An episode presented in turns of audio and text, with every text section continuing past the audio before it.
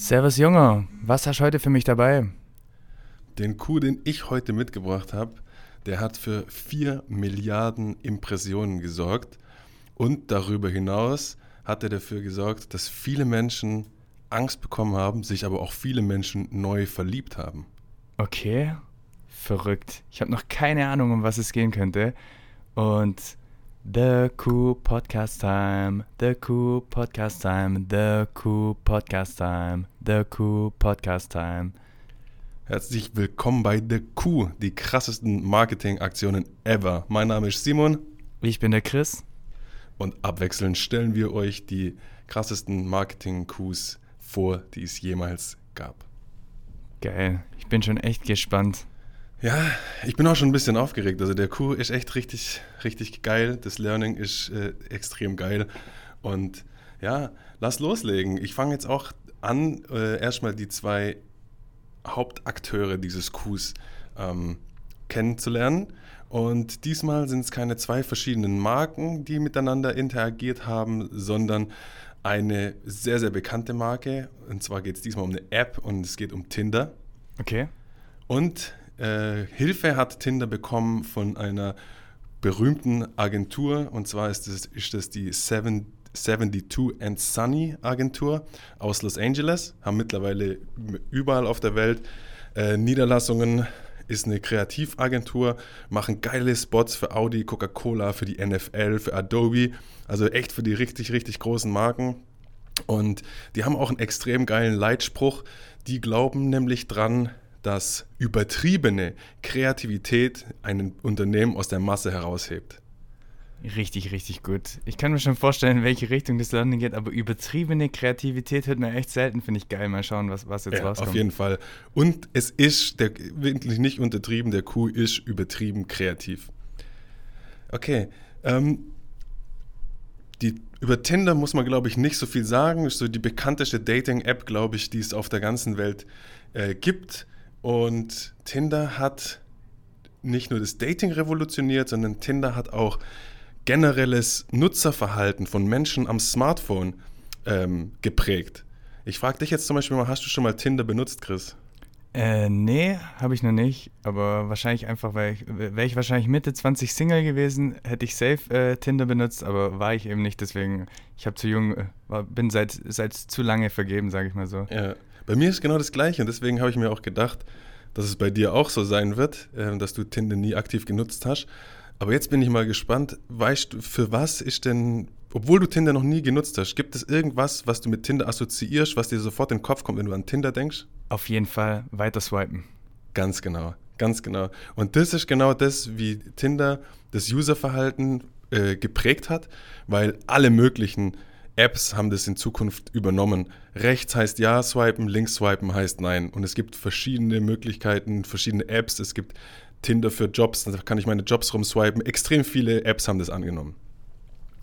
Also Tinder extrem bekannt für hin und her swipen.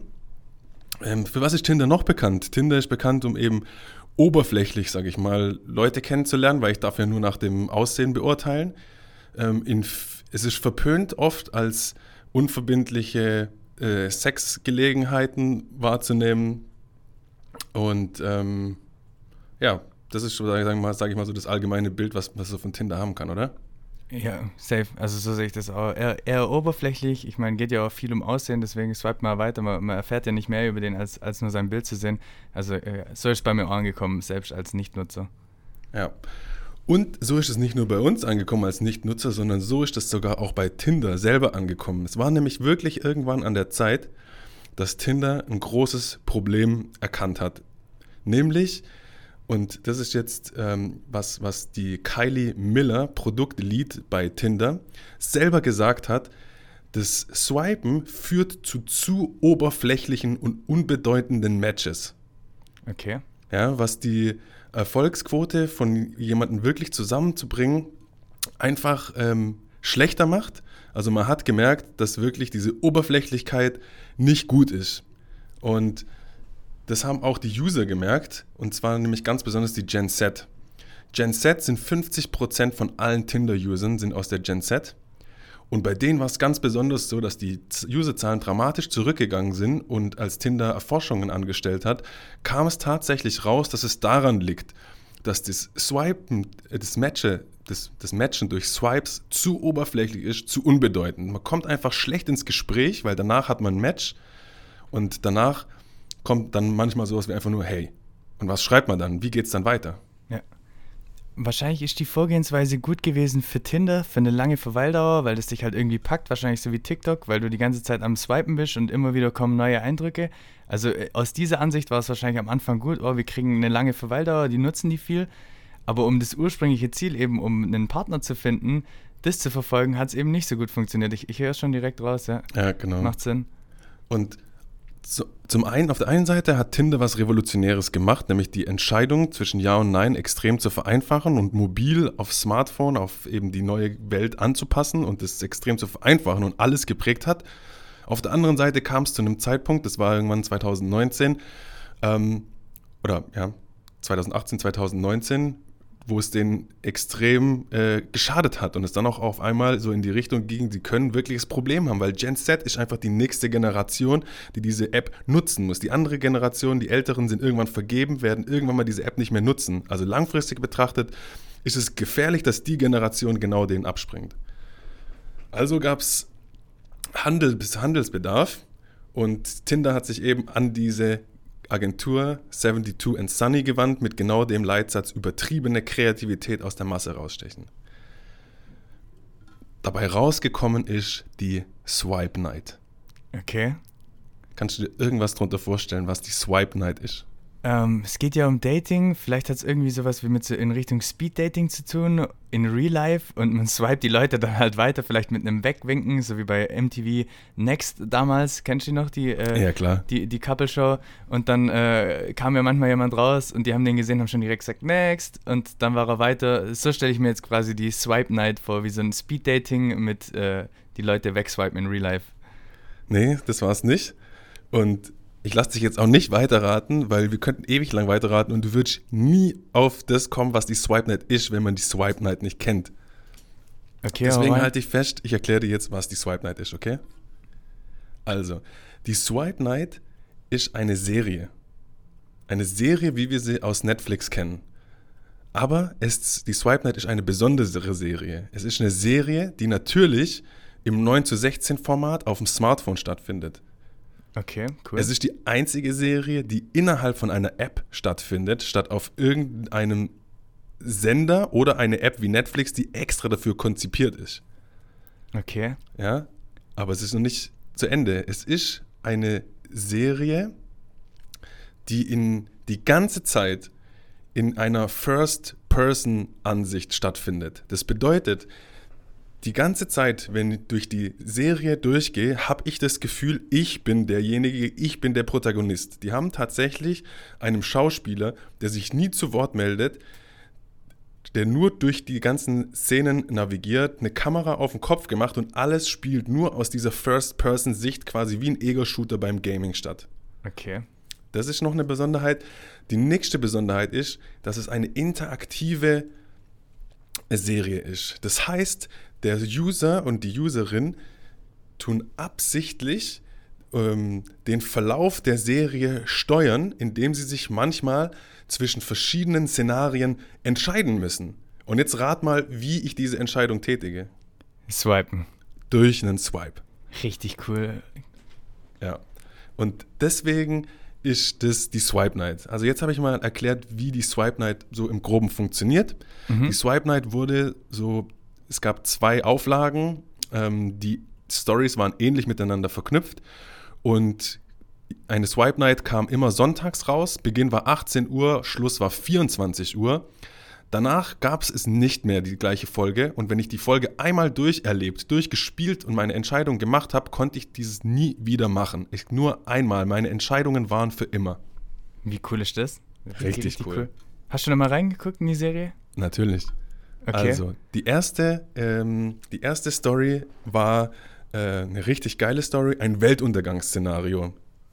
Weltuntergangsszenario, ähm, ein Komet geht über den Planeten, fliegt am Planeten vorbei Und ähm, es ist ein Riesenspektakel. Die Leute versammeln sich, gucken gemeinsam um eine bestimmte Uhrzeit hoch zum Himmel, weil noch nie so nah ein Komet an der Erde vorbeigeflogen ist. Aber auf einmal merkt man beim Zugucken, irgendwas stimmt nicht. Irgendwas läuft schief. Alle packen ihre Handys aus. Die Nachrichtensender eskalieren. Und es kommt raus, der Meteoroid ist von der Bahn abgekommen. Er wird in vier Stunden auf die Erde prallen und es gibt kein Zurück mehr. Die Erde wird ausgerottet. Und in dieser First-Person-Ansicht spielt man diese letzten vier Stunden der Menschheit durch, muss Entscheidungen treffen, was macht man, wo verstecke ich mich, was mache ich, gehe ich zu meinem Freund, gehe ich zu meiner Familie, was mache ich. Alter, richtig gut. Ich habe äh, richtig Bock. Also ich glaube, ich lade mir heute noch Tinder runter und ziehe mir die Serie rein. Ja, das ist ja das Schade, man kann sich's nicht mehr angucken, es gibt's nicht mehr. Ach stimmt, du hast ja gesagt, das, ja, aber gibt es ab jetzt gar nicht mehr oder kommen irgendwann mal neue Se Folgen raus oder Staffeln? Tinder wird drauf aufbauen, da komme ich nachher nochmal zurück. Okay, cool, sehr gut. Okay. Dann hole ich es mir dann auch. Jetzt kommt die nächste Version der Swipe Night. Das, die andere Story ist die Killer Night. Und da will ich mal kurz durchführen, die allererste Szene und zu verdeutlichen, was für Entscheidungen das eigentlich sind, die man da treffen kann, okay? Okay, sehr cool. Also, Handy geht an, Story startet. Mexico City. Ich sitze in meinem Auto drin, fahre aus Mexico City raus, verlasse die Stadt, alles wird immer ländlicher. Es dämmert schon, alles ist dunkel. Ich fahre eine Landstraße entlang, alles ist leer, weit und breit niemand zu sehen.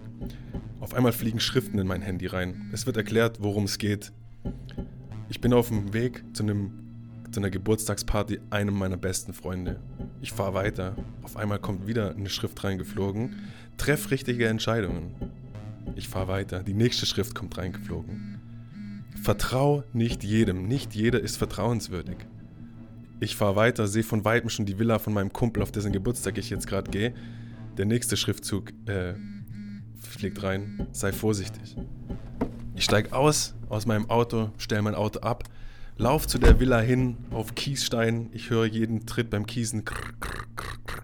Guck deswegen auf den Boden runter und in dem Moment huscht so eine typische mexikanische Echse an mir vorbei in Richtung der Mauer von der Villa. Ich gucke der Echse hinterher und sehe ein Messer auf dem Boden liegen. In dem Moment höre ich einen Schrei. Eine Frau schreit und die erste Entscheidung poppt auf. Was soll ich machen? Gehe ich rein oder gehe ich wieder zurück? Ich swipe nach rechts und entscheide mich für reingehen. Ich gehe rein in die Villa, sehe den Innenhof von meinem Kumpel, riesengroß. Das erste, was mir ins Auge fällt, ist der Pool. Und in dem Pool liegt ein Körper, der einfach an der Oberfläche schwebt. Die nächste Entscheidung kommt reingepoppt. Was soll ich machen? Springe ich in den Pool rein? Helfe ich der Person, die da drin liegt? Oder rufe ich die Polizei? Und das war's. Bis jetzt. Alter, richtig, richtig gut. Ich habe es mir richtig vorgestellt, während du das erzählt hast. Und jedes Mal in dem Moment, wo du an der Stelle warst, und was entscheide ich jetzt, habe ich innerlich immer entschieden, okay, jetzt mache ich das, jetzt mache ich das. Also ich hätte richtig Bock auf das Format, mir das auch selber anzugucken und Ja. mitzumachen. Also es packt einen richtig. Es gibt so geile Entscheidungen. Ähm, man kann auch nachher entscheiden, einer, einer von der Party kommt mir komisch vor, der kommt mir dubios vor und verlässt irgendwann den Raum und lässt sein Handy, sein Schlüssel, sein Geldbeutel liegen. Dann kann ich auswählen, welchen von diesen Gegenständen ich jetzt genau unter die Lupe nehmen will. Durchsuche ich seinen Geldbeutel oder gucke ich sein Handy durch? Solche Entscheidungen kann ich treffen. Am Schluss von der ersten Folge zum Beispiel kommen alle Leute, die auf der Party anwesend waren, eingeflogen und ich muss ähm, meinen Hauptverdächtigen markieren. Was glaube ich, wer der Hauptverdächtige für ein bestimmtes Szenario ist? Auch ganz cool, guckt euch, wenn euch das interessiert, gebt mal Swipe Night bei YouTube ein. Es gibt ein paar Leute, die haben einen Screen Record davon gemacht und haben so ihre Version gefilmt von der Swipe Night, wie die erlebt wurde. Und da kann man das eigentlich ganz gut ähm, sich angucken. Also von dem Format an sich, was hältst du von dem Format an sich? Also ich finde es richtig, richtig cool. Und vor allem, äh, es, es zielt ja auf äh, richtig viele Leute ab, die einfach Bock haben auf coole Unterhaltung. Also selbst mich jetzt als äh, kein Tinder-User oder ich würde es mir auch nicht für den Tinder-Zweck holen in Zukunft, aber wenn da nochmal eine neue Staffel rauskommt, dann hole ich mir Tinder und da habe ich richtig Bock drauf. Ja. Und ich weiß nicht, ob das. Ist das schon eine Art von User-Generated Content? Weil der User tut ja eigentlich nicht den Content kreieren, aber er entscheidet sich, wie, wie der Content weitergeht, Ja, sozusagen. es ist also, ein interaktiver Content. ah, genau, interaktiv ist hier das Ja. Richtige. Und interaktiv ist ja auch was richtig Geiles, anstatt sich einfach nur was anzugucken, Definitiv. mitzuentscheiden. Also Hammer. Finde ich richtig cool. Definitiv. Und jetzt komme ich zu den Ergebnissen. Was hat die ganze Sache hier eingebracht? Also zum ersten will ich das unterstreichen, was du gesagt hast. Interaktiver Content, qualitativ hochwertiger Content ist extrem wichtig, weil die haben gemerkt, bei der ersten Ausgabe von Swipe Night haben sie die Videos so kurz wie möglich gemacht. Ein so ein, eine Swipe Night hat zwischen fünf und acht Minuten gedauert. Und die haben aber so gut, also fast an die 100% Watchtime gehabt von allen Usern, die mitgemacht haben. Also im Schnitt war es so, dass derjenige, der die ersten 20 Sekunden angeguckt hat, jede Folge bis zum Ende durchgeguckt hat. Richtig gut. Verglichen zu irgendwelchen anderen Videoformaten wahrscheinlich Top-Ergebnisse. Voll extrem. Und ähm, dementsprechend haben sie die zweite Ausgabe von der nächsten Swipe Night absichtlich länger gemacht. Da ging die längste Folge bis zu 15 Minuten. Gleiches Ergebnis. Super Watchtime. Mein Learning wird nachher ähnlich. So, was ist jetzt passiert? ähm, was hat das Ganze eingebracht? Die Swipe Night von Tinder, was ja eigentlich keine Serie an sich ist, hat Serien überholt wie Euphoria. Euphoria ist eine extrem bekannte, berühmte Serie, gerade in, in der Gen Z. Ist mit sechs Preisen ausgezeichnet worden, hat sogar einen Emmy gewonnen. Die Swipe Night wurde öfters geguckt als Euphoria. Wurde öfter geguckt als die Bachelorette, also die amerikanische Ausgabe von, von, von der Bachelorette wurde öfters angeguckt als Saturday Night Live Atlanta, auch eine extrem bekannte und erfolgreiche Show in den USA. Und jetzt mal ein paar Zahlen.